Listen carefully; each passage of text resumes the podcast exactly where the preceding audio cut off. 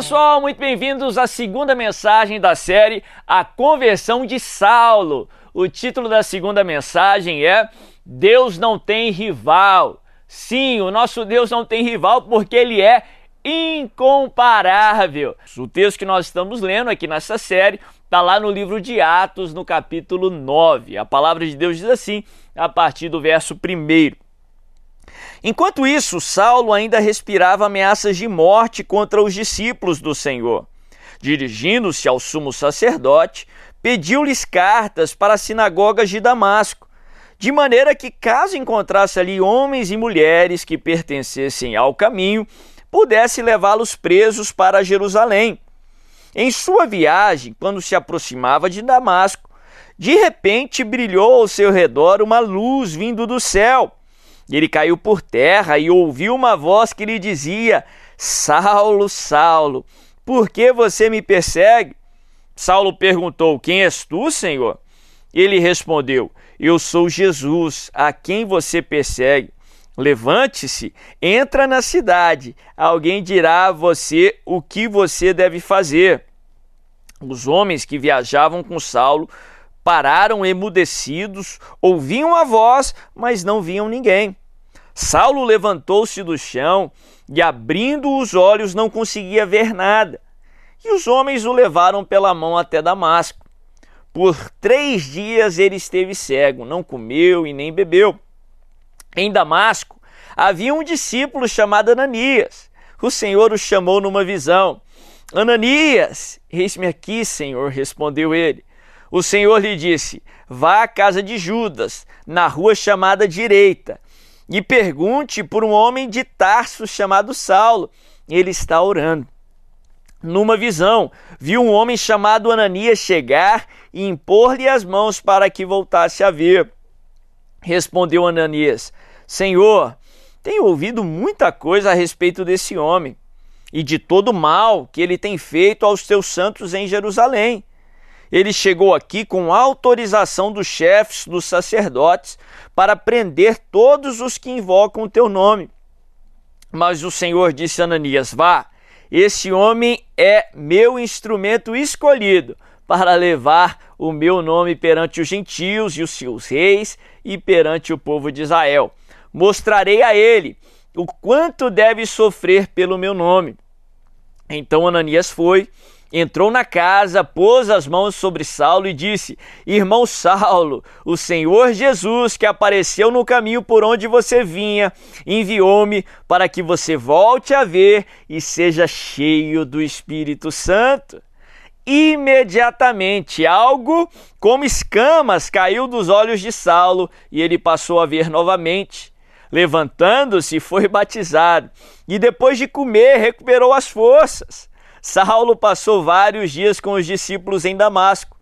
Logo que começou a pregar nas sinagogas que Jesus é o Filho de Deus, todos os que ouviam ficavam perplexos e perguntavam: não é ele o homem que procurava destruir em Jerusalém aqueles que invocam esse nome? Então veio para cá justamente para levá-los presos aos chefes dos sacerdotes. Todavia, Saulo se fortalecia cada vez mais e confundia os judeus que viviam em Damasco, demonstrando que Jesus é o Cristo. Olha que texto tremendo. Um texto que nos ensina que Deus não tem rival. Deus não tem rival. E eu vou classificar rival ou rivais como dois, dois sujeitos, dois personagens de méritos equiparados que buscam o mesmo objetivo, dois competidores que buscam de forças similares que buscam o mesmo propósito. Dentro dessa definição, que é a definição de senso comum e uma definição muito similar à que encontramos nos dicionários, eu posso lhe assegurar, com o meu conhecimento bíblico e o meu conhecimento de Deus, Deus não tem rival. Tem muita gente que tem uma preconcepção que o adversário, o diabo, é um rival de Deus, mas o diabo não é rival de Deus. Tem muita gente que pensa que na batalha de Deus contra o império das trevas é uma batalha equiparada. Como que se ela é definida ali nos últimos instantes, como depois dos 45 minutos de uma partida de futebol, como que se a batalha entre o reino de Deus e o reino das trevas fosse uma batalha difícil de ser vencida, mas não. Deus não tem rival. O diabo não é o oposto de Deus, como se fosse ali o polo positivo e o polo negativo, o bem contra o mal. Não! O diabo não é o oposto de Deus. Sim, biblicamente o diabo tem um tanto de poder. Ele era anjo de luz antes da sua queda, antes do orgulho consumir o seu coração e as suas atitudes. Ele estava diante da presença de Deus e ali ele tinha um, uma fonte de poder perto dele, só que ele caiu. E essa fonte de poder foi esgotada. Como um combustível que foi gastado, o poder do inimigo foi desgastado. A Bíblia nos fala sobre outra origem do poder do inimigo, do poder do diabo, foi ali no Éden. Quando o homem e a mulher, o ser humano, disse não para os planos de Deus, escolheu o pecado, e abriu mão da autoridade, da influência, do poder que ele tinha sobre a face da terra. E o inimigo recebeu esse poder. Só que à medida em que o homem é restaurado, redimido em Cristo Jesus, a igreja toma posição, a igreja cresce, o império das trevas reduz, o poder do inimigo diminui. Em outras palavras, sim, o diabo tem poder, mas o poder dele não é aquilo que as pessoas pintam aí fora. O diabo não cresce em poder, pelo contrário, o seu poder diminui, está diminuindo. Agora, enquanto você assiste esse vídeo, o poder do inimigo é menor do que era no início dessa transmissão, no início que você começou a assistir essa mensagem. O diabo não é o oposto de Deus, o diabo não é o rival de Deus. Se o diabo ele decresce em poder, a Bíblia nos ensina que o poder de Deus é ilimitado. O nosso Deus só cresce em poder. O poder de Deus não alcançou um topo, um pico lá atrás, na crucificação e ressurreição de Jesus, e está em platô, em decadência, não. Deus só cresce em poder. O poder de Deus é ilimitado. O nosso Deus é incomparável. O nosso Deus não tem rival. Interessante que Saulo ele veio atacar os cristãos de Damasco com autorização do representante de Deus. Eu falei sobre isso na primeira mensagem algumas vezes Deus permite que o inimigo nos ataque. Deus permite que Saulo nos ataque. Quando ele faz isso, quando ele dá essa permissão, é porque ele tem um propósito.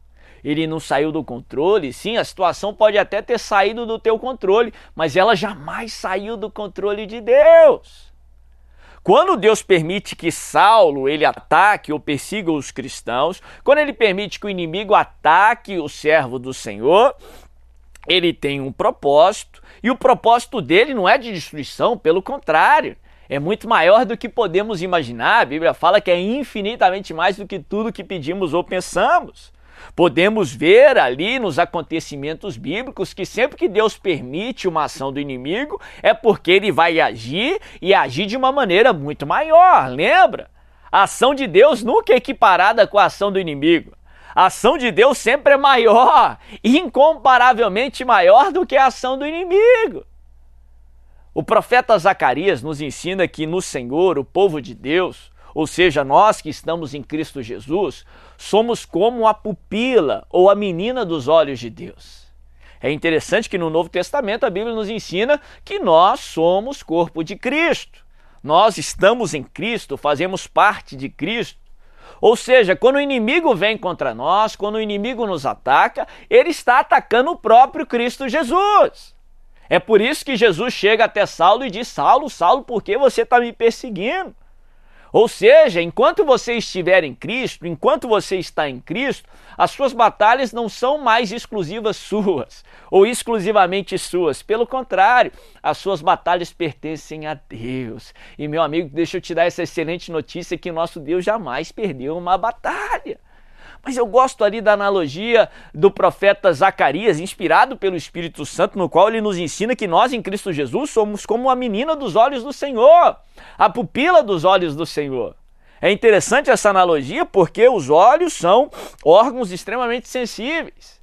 Eles só podem ser tocados se alguém nos pegar de surpresa, porque inconscientemente nós protegemos os nossos olhos. Como pupila dos olhos do Senhor, o inimigo só pode te tocar se ele pegar Deus de surpresa. E meu irmão, ninguém pega Deus de surpresa. A situação pode ter pego você de surpresa, mas ela não pegou Deus de surpresa. Ele já tinha um plano, ele já tinha um propósito. Em outras palavras, o inimigo só pode tocar na pupila dos olhos do Senhor se Deus assim o permitir. Mas eu gosto dessa analogia da pupila dos olhos, porque faz parte da maneira que Deus nos programou, nos criou, que automaticamente o corpo humano ele protege os olhos. São órgãos extremamente sensíveis. Você já viu se, se algo tocar nos seus olhos, a reação, seja através de vento, seja através de um cisto, algo pega você de surpresa e toca nos seus olhos, a reação instintiva do seu corpo é proteger os seus olhos. Se alguém vem com o dedo no seu olho, a reação sua, sem pensar, é tirar esse intruso, esse alguém que está querendo atacar esse órgão tão sensível. Faz parte do seu sistema nervoso autônomo, é um processo automático. Não exige reflexão, não existe pensamento. Foi a maneira que Deus te programou. Ou seja, a reação do seu corpo para proteger o olho, ela é imediata. Isso para mim prega uma tremenda lição. Quando o inimigo vem contra você, ele só pode vir com a permissão de Deus. Mas quando ele vem contra você, você é a menina dos olhos do Senhor. Quando Deus permite que ele te toque, é porque a ação de Deus ao seu favor será imediata. É porque a ação de Deus para te proteger será imediata. E a ação de Deus é incomparavelmente maior do que a ação do inimigo, porque Deus não tem rival. A história de Saulo nos ensina isso a conversão de Saulo, que era o apóstolo Paulo, se tornou o apóstolo Paulo, nos ensina isso. Deus permite que Saulo vá perseguir os cristãos em Damasco. Esse foi o ataque permitido por Deus. Esse foi o dedo do inimigo tentando atingir a menina dos olhos do Senhor. Só que a Bíblia fala que no meio do caminho Jesus veio e encontrou com Saulo. No meio do caminho, Saulo, o perseguidor, o assassino de cristãos, ele cai do cavalo. E Jesus diz a ele: Saulo, por que você está perseguindo a menina dos meus olhos? Por que você está me perseguindo? Interessante que no meio do caminho Deus encontra Saulo e Saulo ele é transformado. Aquele que veio para acabar com aqueles cristãos que estavam em Damasco, que era um número reduzido, era um número limitado. O evangelho tinha acabado de começar a ser pregado em todo mundo através de Jesus Cristo, através dos apóstolos. Enquanto Saulo perseguia os cristãos, ou foi ali determinado em levar cativos os cristãos que estavam em Damasco, Jesus vem a ação de Deus foi imediata. O Todo-Poderoso veio cuidar, veio proteger a menina dos seus olhos, a pupila dos seus olhos. E a ação de Deus foi incomparável. Aquele que veio para destruir os cristãos que só estavam em Damasco, ele é transformado num apóstolo que não só abençoou os cristãos de Damasco, mas alcançou os gentios ali da igreja primitiva do primeiro século e até hoje abençoa a igreja de Jesus Cristo através da sua obra, através através daquilo que Deus fez na vida dele. A ação de Deus foi incomparavelmente maior do que a ação do inimigo. Aprendemos isso também através da mensagem da cruz. O inimigo veio ali com todo o seu furor, tentando acabar com o propósito de Deus, crucificando o unigênito do Pai mas a ação de Deus foi imediata. No terceiro dia, o nosso Senhor ressuscitou, e quando ele ressuscita, ele não é só o unigênito do Pai, porque o Pai deixou de ter um único filho, e ele se torna primogênito de uma infinidade de irmãos. Aquilo que era para ser o pior acontecimento da humanidade, a nossa única chance de redenção estava morrendo no madeiro, se tornou o um melhor acontecimento da humanidade, porque através do sacrifício de Jesus, nós fomos redimidos e reconciliados com o Pai. Em Deuteronômio, no capítulo 7, a palavra nos ensina isso, uma promessa do Senhor a cada um de nós. O Senhor falando para Israel, que é uma representação do povo de Deus, ele diz assim: O Senhor fará que sejam derrotados os inimigos que vierem contra ti. Por um caminho virão contra ti, mas por sete fugirão. Em outras palavras, sim, às vezes o inimigo vai vir contra ti, mas o que Deus vai fazer vai ser tão poderoso, vai ser tão maior, vai ser incomparavelmente maior que o inimigo vai sair confuso por sete caminhos. O número 7 nos ensina que é maior do que a ação do ataque, mas também o número 7 nos ensina sobre perfeição, representa a perfeição. O que Deus vai fazer não vai ser só maior, mas vai ser bom, perfeito e agradável a ação de Deus sobre as nossas vidas é sempre maior do que os ataques do inimigo que recebemos. Isso é para fortalecer a tua fé, para te aproximar de Cristo Jesus, para que você não se acovarde diante dos ataques do inimigo. Se lembre, você é a menina dos olhos do Senhor. Se Saulo está vindo contra você, Deus vai agir ao seu favor, Deus vai intervir e o que Deus vai fazer na sua vida vai ser sete vezes maior. O que Deus vai fazer na sua vida vai ser infinitamente mais em nome de Jesus.